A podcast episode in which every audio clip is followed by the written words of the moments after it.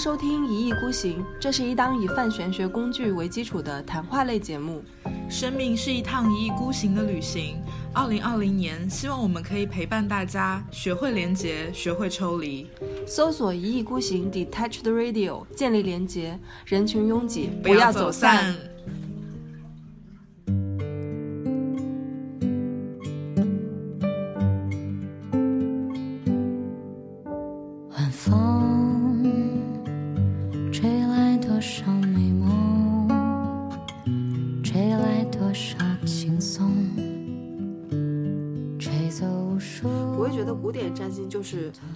表的那个意思，就是说我可以。嗯，对，那现代的占星的代表的意思就是我好像不可以。的确是，对对对，就以前好像人类更渺小了。对对，人类又伟大又渺小嘛，就那种感觉，就是伟大在于我不曾，湖面上闪烁的点点流萤，夜空中点点的星，那些花香树影随夜色染成透明。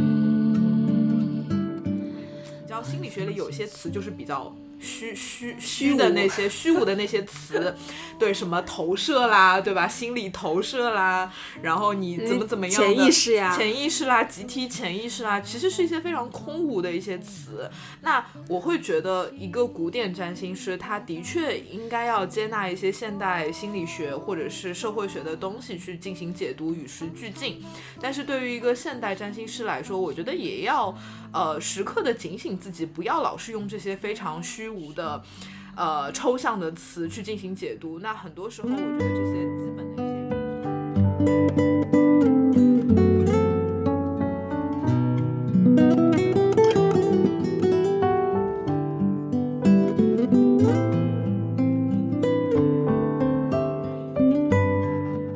大家好，这里是一意孤行，我是小林。我是贝拉。嗯，今天呃片头放的歌是我们来自于一位我们的听众，他是一位歌手，他叫陈静陈静飞。对，然后是一个长得特别好看的一个小姐姐，唱歌也特别好听，特别优雅，对我们也是突然之间偶然发现他是我们的听众，对，而且是忠实听众，就是好像说我们每次节目都有很认真在听。每一期节目里面的一些梗他都记得哎，对啊，就说明肯定就是我们的忠实听众。然后那个他之前跟他聊，他说他要写听了我们的节目，他有启发，对，就是听了我们那期讲时间信条的那个节目，然后他说他受到启发，然后特别想写一首关于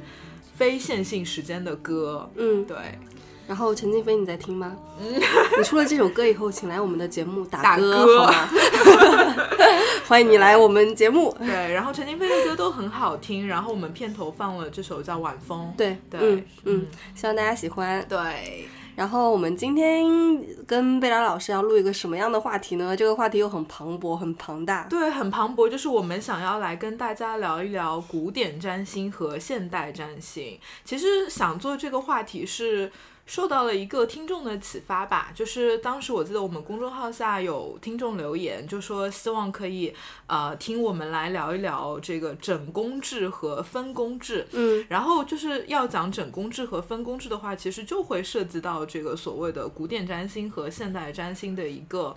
呃，一个差别所在吧。然后在这个留言之后，隔了几天，又有另外一位听众就是单独找到我，嗯就问我说：“哎，贝拉老师，你们在节目里面聊到的这个所谓的工位，它到底是什么模式下的一个工位？”嗯其实这些已经是比较进阶的一些问题了，就是是我觉得一些占星小白其实不太会问这样的问题。嗯那我觉得可能受到了这两位听众的一个启发，所以我就跟小林商量说，其实我们可以做一个。当然不是要非常呃宏观的，或者是非常磅礴的跟大家讲古典占星到底是什么，但是其实可以跟大家讲一讲古典占星到底跟现代占星里面有怎么样的一个差别。那么在这个过程中，其实大家能感受到占星学的整个发展的过程，那可能会给大家对于一些玄学的一些。观念会有一些启发，所以就想到要做这个选题。而且我前面就是跟我在预习这个呃，对预习 预这个习预习这个古典占星跟现代占星的一个区别的时候，我嗯看到这么一个理论，他就说占星学其实并不是一门玄学，它实验到这个世界上面行行路路的人上面，它就是一个很大型的一个呃社会实验学科。对，有点像人类学、社会学、心理学的各种庞杂的一个系统。对对对，嗯，所以我们今天要聊这个呢，也不是说要从特别严肃的一个角度去、呃分别跟大家介绍一个现代占星跟古典占星的一些很教条的一些方式去讲。就是其实讲到这个的话，其实想要呃先跟大家讲一下这个占星学，我们现在基本上大家日常接触到的基本上都是现代占星。那么古代占星，你说它到底是从什么时候开始起源的？那这是一个可能也是一个不可考的事情。那最早我看到的资料说是它来源于大概是巴比伦时期。那么在后来它在发展的过程中，就是它经历过一个陨落的一个时段，其实大概就是十七世纪的时候。当这个地心说被打击的时候，那整个占星学其实就是陷入了一个怎么讲呢？被禁止的，或者是一个被推翻的这样的一个阶段。因为大家知道，呃，占星学它很多时候是以的确是以这个地球为一个核心在进行一个探讨的嘛。但那个时候随着地心说这个理论的被打击，所以占星学也会被打击到。后来到大概十八、十九世纪的时候，随着这个所谓的呃宗教复兴或者是之类的一些运动，然后占星学又慢慢的起来。随后它就是跟大家比较熟悉的心理学啊、社会学啊，包括人类学的一些东西去。做了一些更紧密的结合，然后慢慢演变成了当代的这个所谓的现代占星，它是这样的一个流转的一个过程。所以大家首先要有一个意识，就是我们现在大家接触到的占星学基本上都是属于现代占星的一个流派。嗯，那为什么会有人就是提出一个整宫制、分宫制的这么一个，嗯，怎么说呢，这么一个问题呢？嗯，因为整宫制我理解就是古典占星的。对对对，就是古典占星里面基本上整宫制用的比较多。那现代占星的话，其实也会有人用整宫制，但是它已经不再是一个主流的。一个就是分工的一个系统了，我们都会用这个分工分工制，包括大家打开各种常用的一些排星盘的软件，它其实默认的都是用分工制的。所以其实的确，在我的咨询过程中，或者是一些星盘爱好者的探探讨里面，其实很少有人来问我说，哎，这个整工制和分工制有什么样的区别？哦对，所以就不太会想到说要给大家来科普这样的一个东西。对我刚才就是在开始录音之前，然后我请贝拉给我那个排了一下我的整宫制的一个星盘，我发现跟我分宫制就是差很多呃差特别多，就嗯。整个就是星盘的一个局面就发生了一些变化。对，啊，比如说呃，就是之前我的一些行星都是掉在一些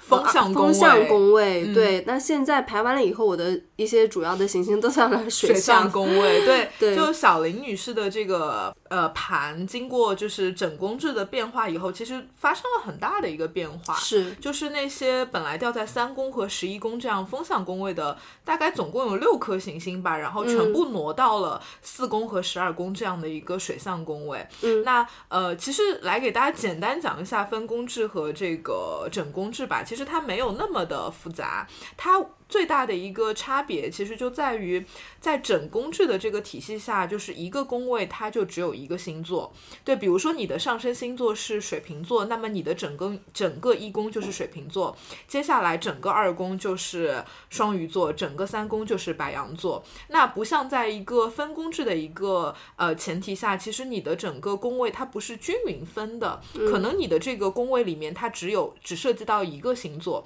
也有可能你的这个宫位里面会会涉及到三个星座，也就是我们常说的一个概念叫劫夺，就是你整个宫位把一个星座都包在里面了，所以它的一个能量会更复杂。那再举例子来说，就比如说大家看到你一些比较热闹的星座，比如说一个人的星盘的五宫里面有好几颗行星，但你会发现这好几颗行星可能分别落在不同的星座里面，可能这个五宫宫头的几颗行星掉在了狮子座，但是五宫宫尾的行星掉在了处女座，那就会有这样的一个情况发生，就代表你其实五宫的这样的一个宫位，它本身就有复合的能量，但是在整宫制的呃前提下的话，你整个宫位其实就是狮子座的能量，它不会有一些新的一个能量，所以其实用一个常识的角度来讲，其实你还是会觉得好像分工制好像是不是会更科学一点，或者说它更详细一点。嗯，我我会觉得就是我刚刚看那个整宫制，我会觉得好像也有那么一点道理。嗯但是我一看分工制的话，好像也有一点道理。理对对对，就是没有办法去完全的说啊，整工就是太绝对的，或者是嗯分工就是更加精确的。只不过，嗯、它是那么久以来嘛，这这这么长的几千年的时间以来，可能以前那个呃，像是古典占星学。古典占星，它是基于那个时代的一些考量而产生出来的一个呃分析方式，只不过我们现代人的一个观念跟以前就是完全不一样了，一样，对，完全不一样嗯了。可能我们现代的人的一些整体的观念会比以前要更超前一点，对，对，然后整个看事物的一些角度会更加的多元，嗯，对，从而我们现在觉得啊，可能分工制会更加适合我们现在的一个情情况。那么以前那个整工制的那个分析方式，可能会更加符合古代人的一个脑子当时的一个状况吧。我在想，然后我觉得我很同意你刚刚讲那些东西，然后我回忆起来，我们刚刚在做这个所谓的分工和整工实验的过程中，小林当时问了我一个问题，他说：“贝拉，如果我当年认识你，你第一次给我解星盘的时候，你是一个古典占星学的流派的一个拥趸，或者是你是一个古典占星师，那你会不会就是按照整宫式制的方式来给我解读？”我说：“应该会吧。”然后可能我解读出来的东西就是会不一样。所以，包括我在准备这期选题的过程中，我中间也有做一些实验，就是比如说，我会挑我的两三个朋友，就他们会一些占星的东西，我会把你他就是呃分工和整工的盘都发给他，我就问他，我说，那你自己看完以后，你觉得你更像哪一个？那我其实得到了不同的答案，有人会觉得。整工制好扯啊！我觉得那个完全不像我，但有人会觉得，哎，好像整工制的那个星盘会更符合我对于自己的一个认知，所以其实它还是会有很多的。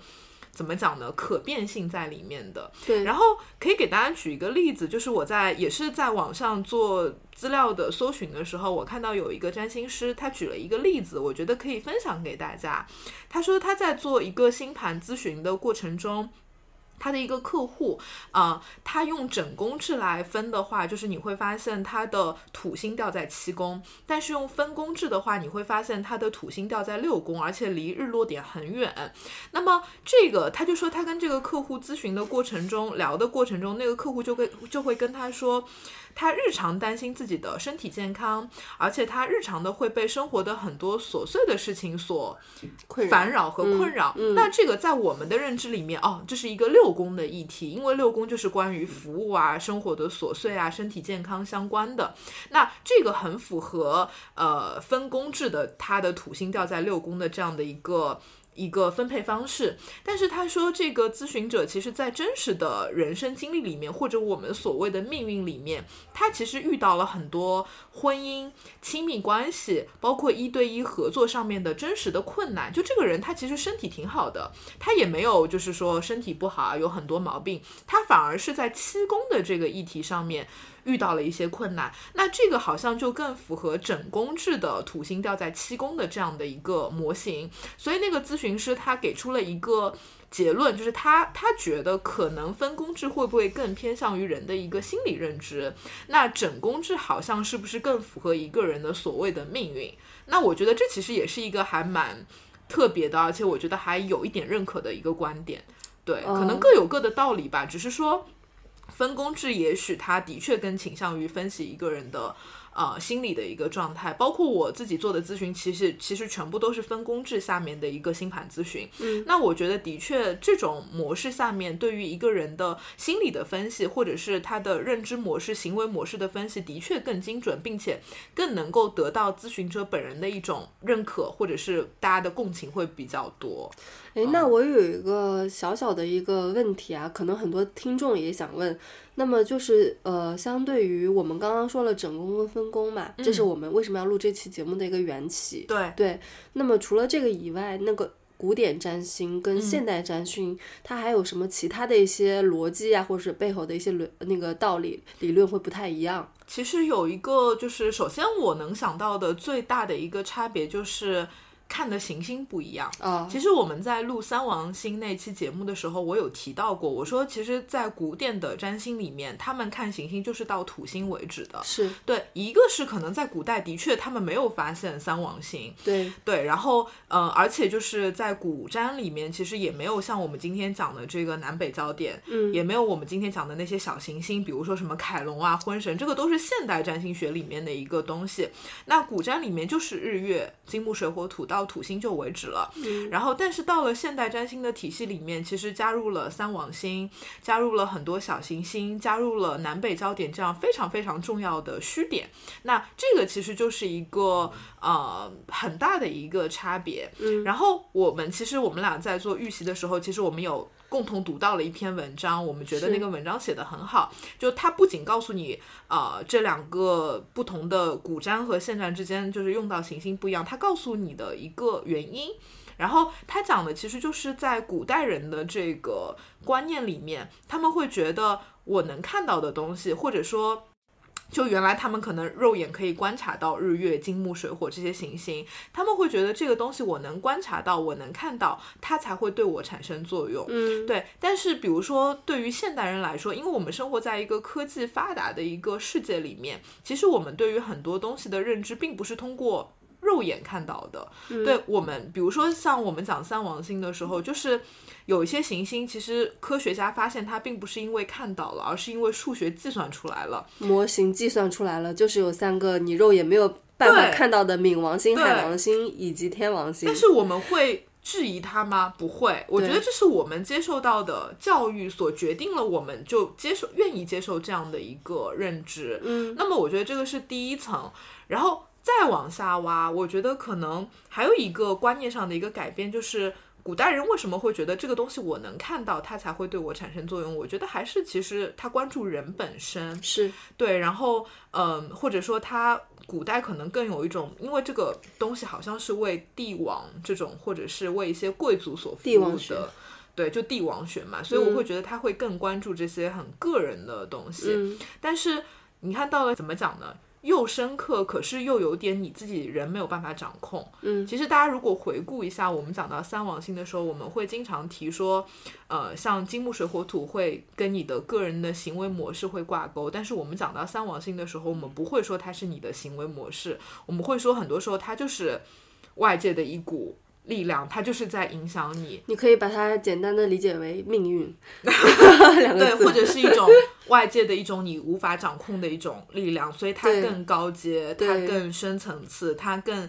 给那些已经开悟的人，或者是自我觉醒比较强烈的人，呃更灵性一点。对对对，更能更更能被他们感受到。对所以我觉得现代人可能也慢慢的就是呃，也是我们的一个价值观吧。就是比如说，至少我们这一代的人，我们会慢慢的觉得，其实有太多东西在我们的掌控之外，嗯，然后有太多东西是我们不了解的、不理解的，或者是不能够用理性和逻辑去论证的。嗯那所以我们愿意接受我的人生会被很多我自己看不到的东西所冲击影响。对对，或者或者是说是有一些完全在我们认知范围之外的一些事情，嗯，对，包括一些什么身心灵的一些东西，就是你现在以我们的一些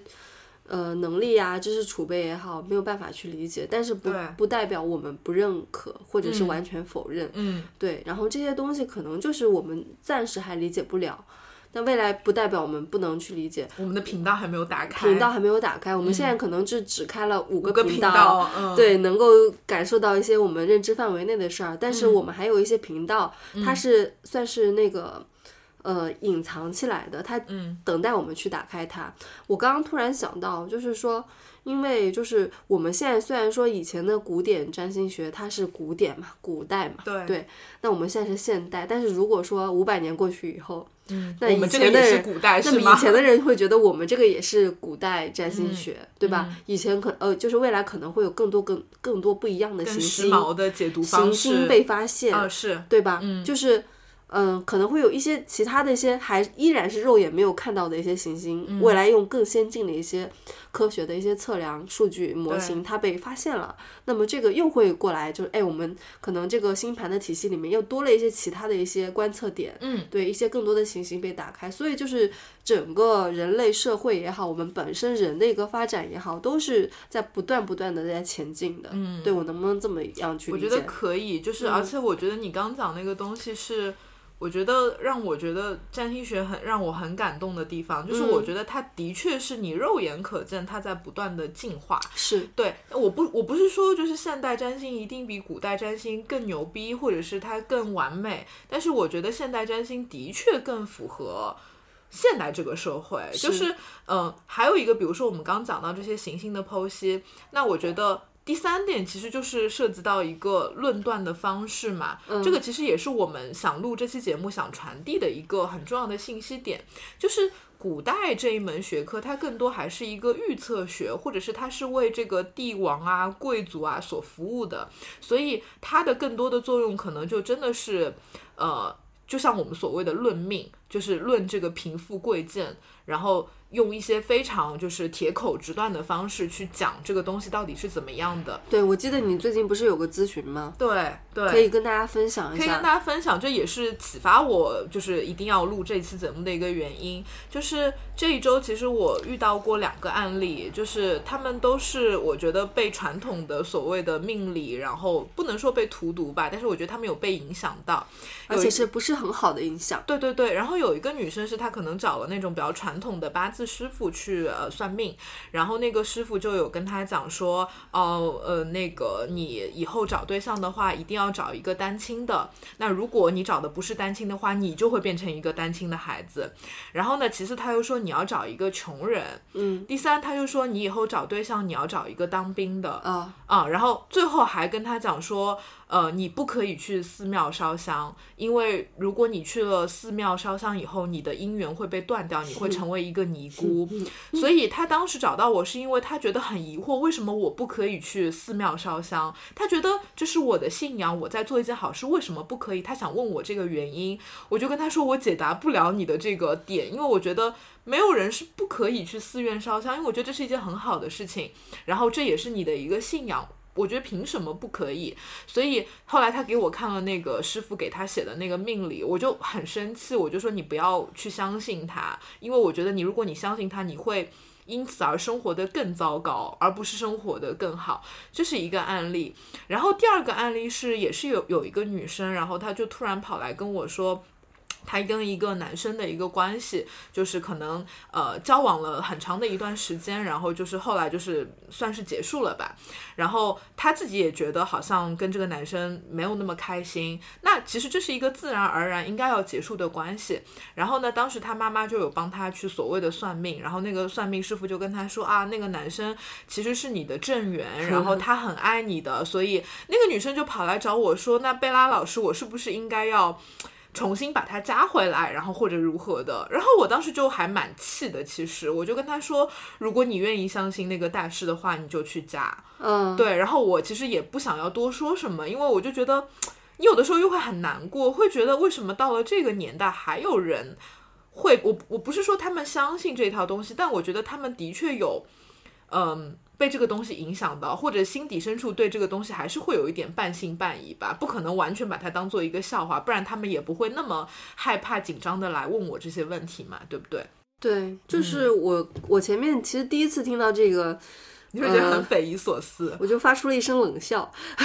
但是其实这种 事情其实比你想象中的要发生的更多，嗯，甚至很多人你会觉得哦，他们应该思想很开放吧，或者是应该。呃，高级知识分子吧，但是你会发现，一旦涉及到命理的东西，可能我觉得大家也会有一个就是敬畏吧，对这个东西，对吧？所以他可能会很相信这些所谓的师傅给他们讲的一些话，所以我会觉得，当然我不能说不对，就比如说，呃，我刚举的那个案例子里面的第一个女生，我其实觉得那个师傅讲的东西也不是完全没有道理，比如说他讲的说你将来要找一个呃当兵的人，后来就是他。找我给他看八字嘛，然后我就看到其实他的这个配偶宫里的确是有这个七杀的能量在的。那么在我们的这个解读里面，如果你的配偶宫有七杀入住，那显然就代表可能你跟你另一半的这个相处模式里面，可能就会有这种，比如说一些不太稳定的能量啊、火花呀，这样会比较多。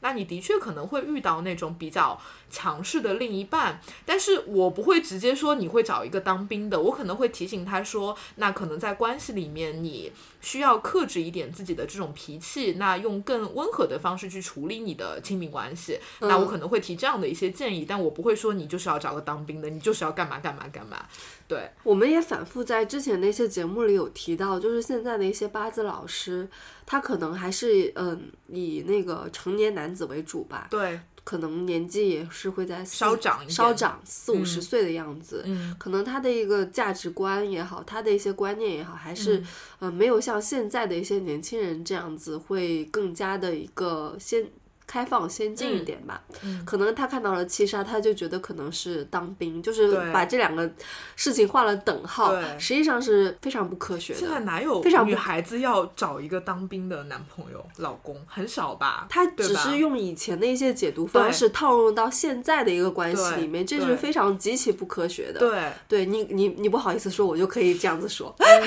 所以我就在想，就是其实古典占星它的论命方式其实也有点像是我们的。八字，嗯，对，然后就是因为原来比如说他们有十二宫位嘛，我们今天就是比如说提到五宫，我们会说叫恋爱宫，可能原来它就叫子女宫，嗯，就是它可能你提到这个宫位，它就是给你论你的孩子的，你孩子好不好，富不富贵，对你好不好，不像我们今天讲到五宫的时候，我们会说这是你的创作、你的表达、你的自我展现、你的恋爱，嗯，是这样子。然后包括他们六宫会说是极恶宫，它是跟你的健康有关的，九宫是一个。信仰宫，它是跟你的这个信仰相关。其实我们今天不会以这样的方式去断命了，但是古典占星里面，它的确有很多的世界观是倾向于这一块的。但是好在占星学有进化，进化到了今天的这个样子，所以融入了很多新鲜的、更能够给人正向、积极引导的一些解读方式。但是你反过来看这个八字系统，其实大部分人或者是。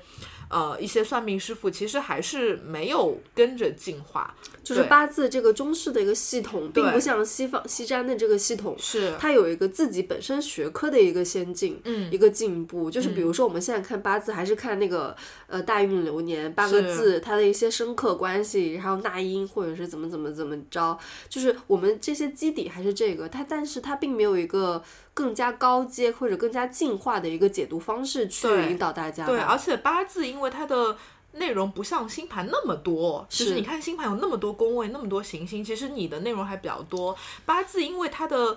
其实八字很复杂，但是它看起来没有那么复杂，用八个字嘛，嗯，所以很多师傅可能就会用那个八个字去给你把那个框架给画好，就说你就是这个贵格。对吧？你的格很贵，然后你就是个烂八字，然后你身强对身弱，对，就是他会用这种比较。嗯，比较直接的一个论断的方式去解读。然后我刚刚就是有给小林分享一个，就是我比较认可的一个老师的一个解读方式。嗯，就是呃，名字我就不说了，就是一个偶然认识的一个老师，他就是其实是很拒绝传统算命那一派别的。嗯，所以他就是有一个群，然后他在里面会宣扬一些他自己比较认可的一些解读的观念。然后他当时在群里就是发了一个案例的解读，然后他的解读方式，小林，你说你的感觉怎么样？我觉得他说话还挺毒的，嗯，但是但是毒的那个点呢，就是因为他说话非常一针见血，是。他说是说那个呃，我具体忘了说什么，但是让人感觉看下来就是忍俊不羁，对，忍俊不禁，就是不不由得笑了起来，但是又。不得不说，他说的其实挺对的，是因为他他其实没有那种特别绝对的一些东西在里面。他分析了在这个八字的呃，就是格局中，你有可能会这样子，也有可能会这样那样子。好的一个最好的一个局势是怎样的？最不好的一个局势是怎样的？当然，我们要往更好的那个方向去走。对对对对对。他基本上他的理念是这样的，比如说一柱，随便举个例子，比如说我是己亥的人，然后他就会说哦，比如说己亥这日柱的人。那他大概的一个底层的性格是什么样的？然后他的特质是什么？然后他接着会说，这种性格如果能够发挥出最上品的话，他可能会最运筹帷幄，对不对？就像这个美国的前总统一样，就是他非常的运筹帷幄，但是他也可能会往最糟糕的那个方向去走，最下品的方向去走，所以他会告诉你，你要尽可能的把你的这个日柱，呃，按照最上品的或者是中上品的方式去把它的能量发挥出来，然后他就是基本上以这样的方式去解读你的整个八字的一个命盘，他会告诉你这个发展的到底它能发展到什么最高的一个好的方式，但是你要避免以一个负面的方式去运行它。对对，然后他最后有提到说，这种解读方式也许不一定真实的能够帮到人，但是你至少不会害别人。是，嗯，我觉得这句话真的很中肯。对对对对对，像就是我有的时候觉得那个碰到，呃，适合自己的一个咨询老师、命理老师，真的有的时候是运气，是缘分，对吧？是呀，的确是这个样子。然后，呃，其实我们就刚讲了一长串这个所谓的世界观的一个或者是价值观的一个论点，我们再回过头来，因为我们刚讲到这个所谓的三王星啊，就说古占里面没有三王星，没有小行星。那么古占里其实除了这个日月金木水火土以外，他们还会用到一些其实现占里几乎不会用的东西，一个是恒星，一个是呃阿拉伯点，又叫特殊点。那恒星大家会比较熟悉一点，就是我们现在讲的恒星可能就是太阳，但是在古占里面其实会呃涉及到大量的恒星，比如说什么轩辕十四啊，比如说什么。天狼星啊，什么昂宿、昂宿六、大灵五，就是特别特别多的一些恒星，对，然后。呃，就是想给大家举个例子啊，就是我当时在看这个《卜卦占星》那本书的时候，它其实有提到一个案例，就是二零一一年的那个日本大海啸，对，然后当时就是有占星师根据这个时间地点，然后生成了一张大海啸的一个事件盘，然后他们当时就呃在这个盘上看到这张盘里的死亡点，也就是某一个特殊点。跟呃大零五这一颗恒星是完全合相的，那以前的这种那个，但是但是我会觉得像这种那个方式的话，也只是倒推嘛，对，就倒推，对，就因为发生了这个灾难，嗯，所以呢，我现在以那个灾难的时间点去起一个呃盘，一个卦象什么之类的，然后来看为什么会发生这样子，这样子这样子是一个后验哎，会不会就是还是有一点，嗯，怎么说呢，就有点画事后诸葛亮，事后诸葛亮，就是话什么都、什么话都让你说了那种感觉。哎，但是我觉得反过来，我会觉得这是不是也体现了人类的渺小？就是人类，哪怕你有那么占星学也好，科学也好，你可以做很多的预测，但是你就是没有办法那么精确的推论出就是会发生海啸。有可能它发生的是地震，有可能它是一些战争。其实像这种点，它会有多种的解读方式嘛。我觉得这其实也是人类的渺小。你反过来讲哦，所以我们只能反过来推。是对，是只能反嗯过来听。所以我我其实觉得，像刚刚听那个贝拉说过来嘛，就是说那个古古占古典占星跟现代占星那个区别，我会觉得古典占星就是它代表的那个意思，就是说我可以。嗯，对，那现代的占星的代表的意思就是我好像不可以。的确是，对对对，就以前好像人类更渺小了。对对，人类又伟嗯大又渺小嘛，就那种感觉。就是伟大在于我们有很多的主观能动性，我们为了一个推进一个事物的往良性的方向去发展，我们可以做很多的努力，嗯在一定的程度上确实是有呃促进作用的。但是有很多的偶然性，有很多你所不能掌控的一些事儿，嗯就是会让这个事情并不能如你所愿。对，嗯，哎，其实你刚刚讲的那个东西，突然让我就是有有想明白一些事情，就是为什么古典占星里面它的运算和计算会那么多，就是因为现代占星里其实你已经很少提到这些所谓的计算的一个东西了。比如说给大家举一些例子嘛，就是古典占星到底怎么计算的，就是比如说我们刚举的那个日本大海啸的事件盘里面，我有提到这个所谓的死亡点跟这个某一个恒星是完全合相的。那有些人就会问，死亡点是什么？或者是这些特殊点是什么？其实这些特殊点是要运算出来的，嗯就它不是一个，比如说什么金星、水星，它就是在哪儿啊？它我觉得它有点像是我们现在所谓的虚点，但是又有一点不一样。我可以给大家举几个例我有个子。问题啊，虚点是什么？虚点，比如说是现在我们讲到月亮的南北南南北焦点，它其实是一个哦月亮虚点，它不是一个真实的行星。嗯，对，然后但是古代它其实大量的有这些所谓的特殊点，又叫阿拉伯点嘛，然后它大概就是常用的就有二三十个啊、比如说我看到，其实这个也是让我对古占有点望而却步，或者说没有花那么多精力去把它深究的一个蛮重要的点，就是它太复杂了。然后我当时看那个卜卦占星学的时候，他有提到古代人很爱用一些特殊点，比如说什么幸运点、婚姻点。恋爱点、什么死亡点、疾病点，然后这个点，比如说像幸运点，它它是要用这个上升星座的度数，再减去太阳星座的度数，再加上月亮星座的度数，然后最后会得出这个所谓的幸运点在哪里。而且古代人还就古占里面还把它分成什么日间盘、夜间盘，光是一个幸运点的计算，它的夜间盘的计算方式又跟日间盘就不一样。那他们其实就用这种方式来计算这个人的各种特殊点，所以就是非常的复杂。哎我刚刚又想到，是不是因为之之所以它这么复杂，所以才能忽悠当时的一个帝王？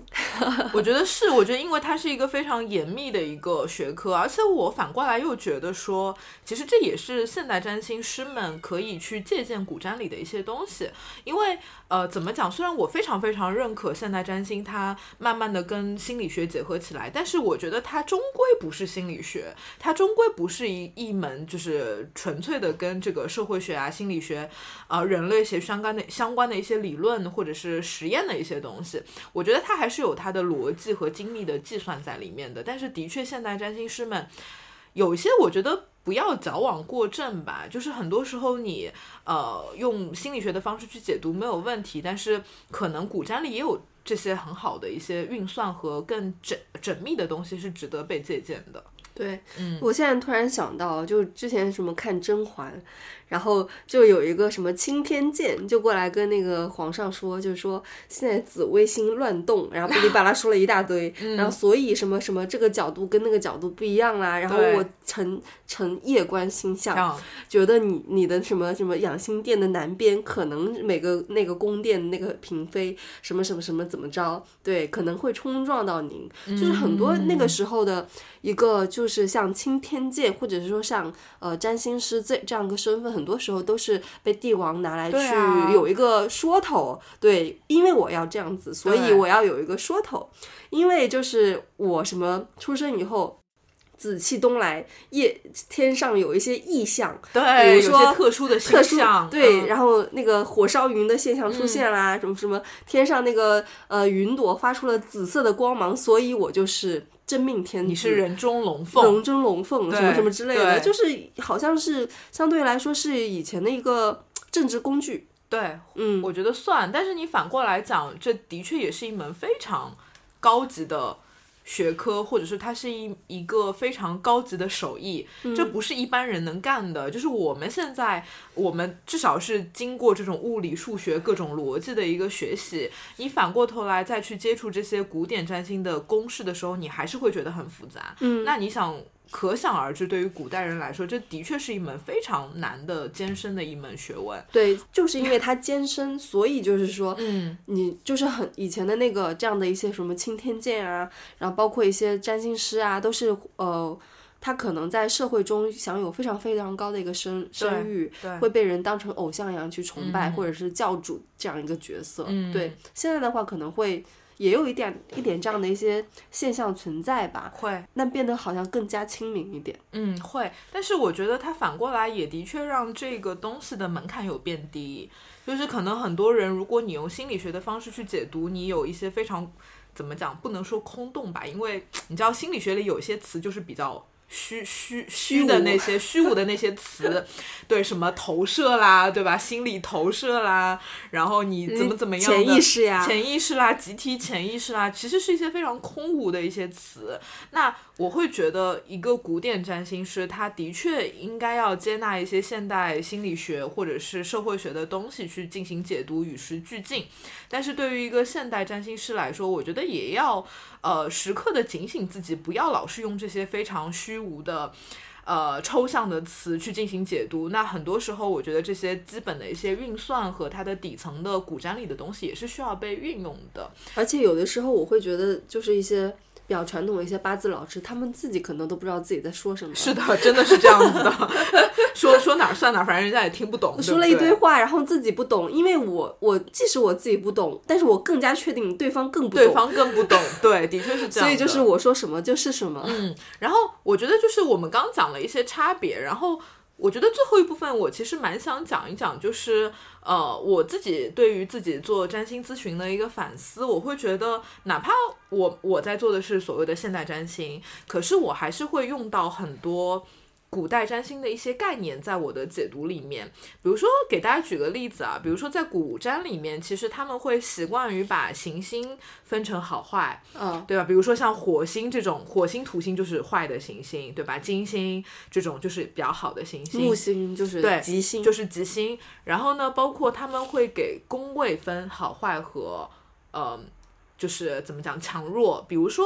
我不知道小林有没有听过一个概念叫角弓、序弓和果弓的概念。听过，来讲一遍。刚才你跟我说过，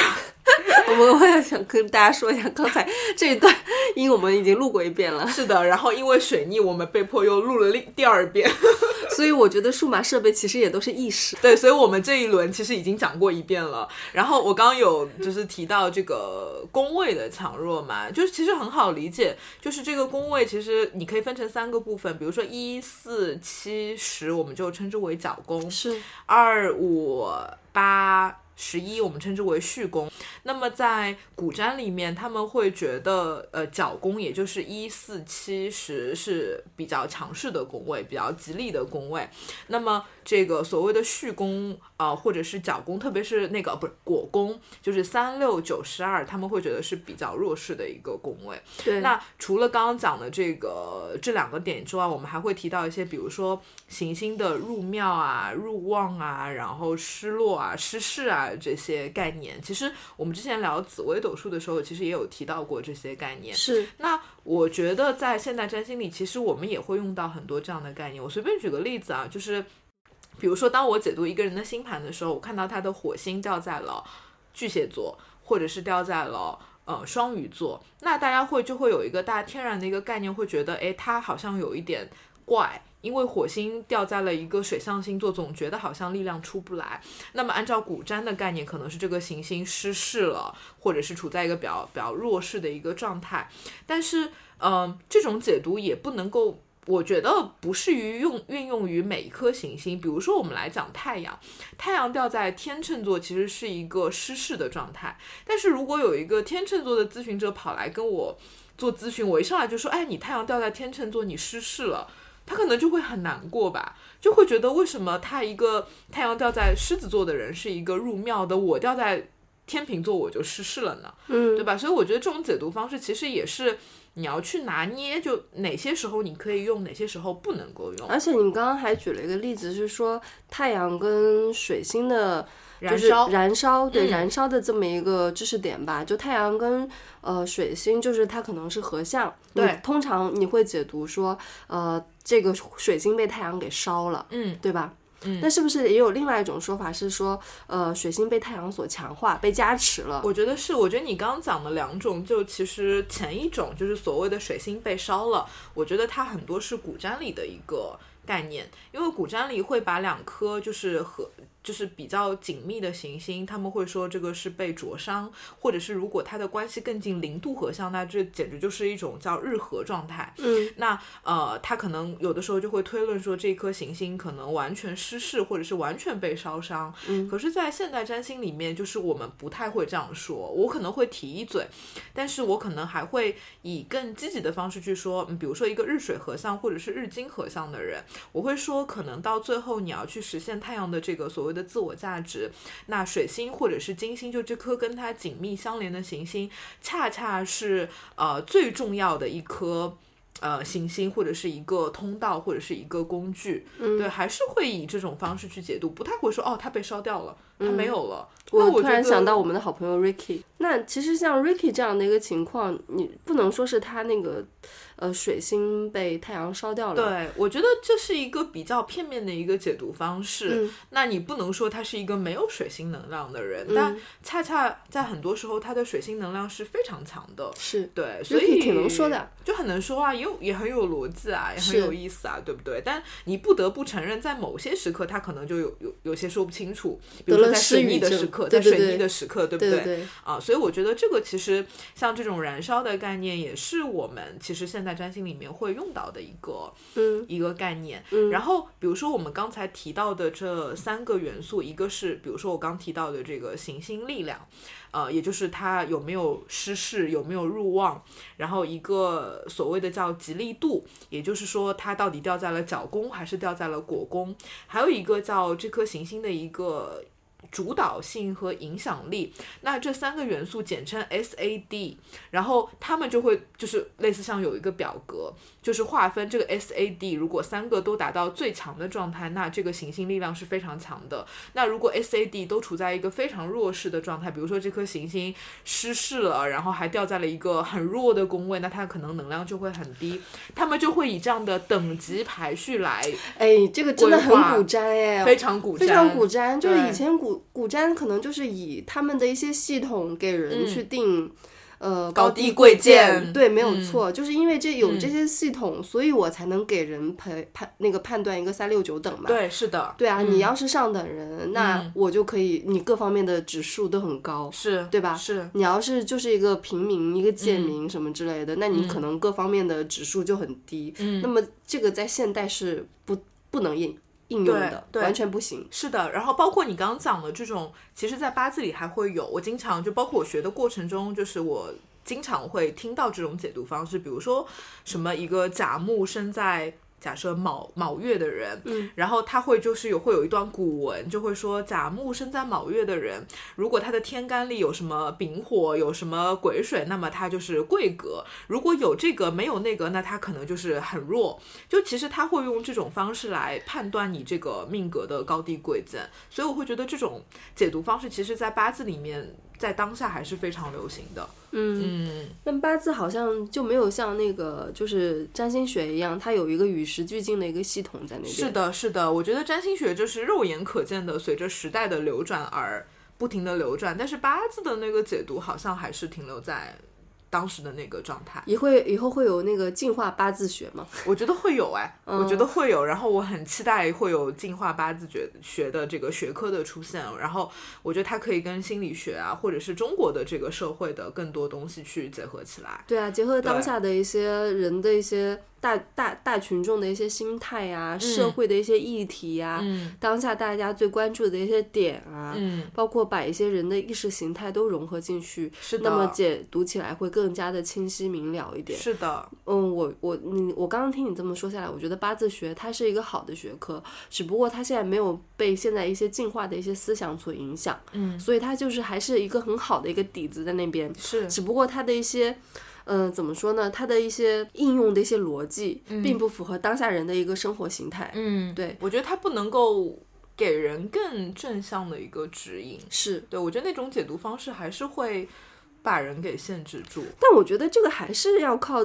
我们每个就是可能命理师啊，每个人传承啊、嗯反思啊。嗯比如说你前面说到的那个案例，你那个来访者他之前那个八字先生，嗯，他就应该好好想想，他这么说会对那个女生产产生怎样的一个影响。有些话该说，或者是不该该说嗯或者是怎么样说才能够对对方有一个更加好的一个积极的一些影响。嗯，对，这些是我觉得现在的一些呃命理师、咨询师都应该去考虑的一个问题。嗯，因为别人来找你做一些咨询，是因为他怀揣着一些对他来说很困扰的一些问题。你一口一口一口，就是这么一段话说下来，把人的一些路全都断完了。是的那人家怎么活呢？接下来好来绝望，就是算完命以后就地崩溃。天哪，就是嫁给一个又穷又单亲还要当兵的人，天哪，多绝望啊！我选择单身好吗？而 而且他的解读方式就是太太绝对了，他的水平也有问题。对啊，就是各方面都很糟糕吧。对，那这样子不要出来营业了。就是啊，就是、嗯、不行不行，我觉得这些命理师都该被淘汰，好吗？对啊，就不要吃这碗饭。是的，如果你拿了这个钱，那其实我觉得是损自己的阴德。嗯，的确是不太好，对的对的。然后就是其实刚刚小林有问我一个问题，就他有问我说，为什么年初的时候自己在那儿学那个对啊，你为什么要突然学卜卦占星啊？就是因为在现代占星里面搞了很多年以后，就觉得到达了一个瓶颈，或者说你会觉得好像现代占星的体系不能给你更多的东西了，然后就开始就想要摸索一下古代占星嘛。然后我有了解一下古代占星的那个体系，其实它会分很多等级，就是呃，它。在它的这个等级里面，卜卦占星其实是最入门级的一个东西，就是你要学古占，一般都是从卜卦占星开始学的。然后，呃，卜卦占星其实就是一个，比如说我今天想要测算某一件事情，然后我会以我起念的这个时间，那像那起一个张牌奇门遁甲一样，对对对，包括像塔罗都是这种类型，就是我就是现在有一个念头，然后我起一个卦，或者是我抽个牌，或者是我起一个局之类的，然后意识决定能量。对，然后就是你通过这张盘来解读这个事件，所以在解读的这个事件里，我会发现，呃，比如说在我们现代占星里面讲这个行星之间的关系，我们就是讲相位嘛，三十度、六十度、九十度、一百八十度。但在古代里，它的这个星体关系是很复杂的。我有给小林看那篇文章，就是说那个古代。古占里的这个星体关系有三十多种，嗯，那在这个卜卦占星里面，其实它的呃解一个事件，它就会用到这么多的星体关系，比如说入相。出相就很好理解，比如说这两颗行星，它们的行径越来越靠近了，那显然这个事情好像要发生了。那如果它越来越远了，这个叫出相位，那它可能就是会越来越。呃，这个事情可能会趋于结束或者怎么样的，就他会用这么多的星体关系来判断这个事件的一个走向，往好的方向走还是往不好的方向走，所以这个也是古占里比较复杂的一个东西。那这是最入门的卜卦占星，然后再往上走叫择日占星，这个其实它的逻辑跟卜卦占星刚好相反。是吧？对不对？对不对？嗯因为卜卦占星是从一个盘去推事件，然后呃，择日占星是以一个我想理想中的一个状态反过来去推这张盘嘛，嗯对不对？所以它就是倒过来。那它只有你学完这两门以后，再往上走才是本命盘的一个嗯一个一个一个占星。嗯所以你会发现它的等级是，就好像等级森严吧，一门一门学吧。嗯然后从本命本命个人的星盘以后再往上走，其实就是到了统治者、家族、国家，就它一共分六个等级嘛，就这样上去的。但是你反观现代占星里，其实就是没有这样子，没有这些东。西，就一上来大家都在做个人星盘的解析，甚至嗯很多人连个人星盘都没解好，就在那儿忙着学推运。嗯对，然后其实，在古代古占里面，它就没有那么多乱七八糟的推运盘，或者是它也它甚至没有比较盘。嗯就比如说我们现在要看那个。呃，两个人的关系，我们就可以看星盘里的这个比较盘、合盘，但在古古占里就没有这个东西。那古代人可能就是要不就是卜卦、卜卦盘，要不就是从你个人的这个星盘里，比如我们刚刚提到那些复杂的什么婚姻点啊、恋爱点啊，这个点那个点，来推论出你的一个感情的一个状态。对，包括现在占星里的推运盘太复杂了，比如说什么我们经常用的日反、月反、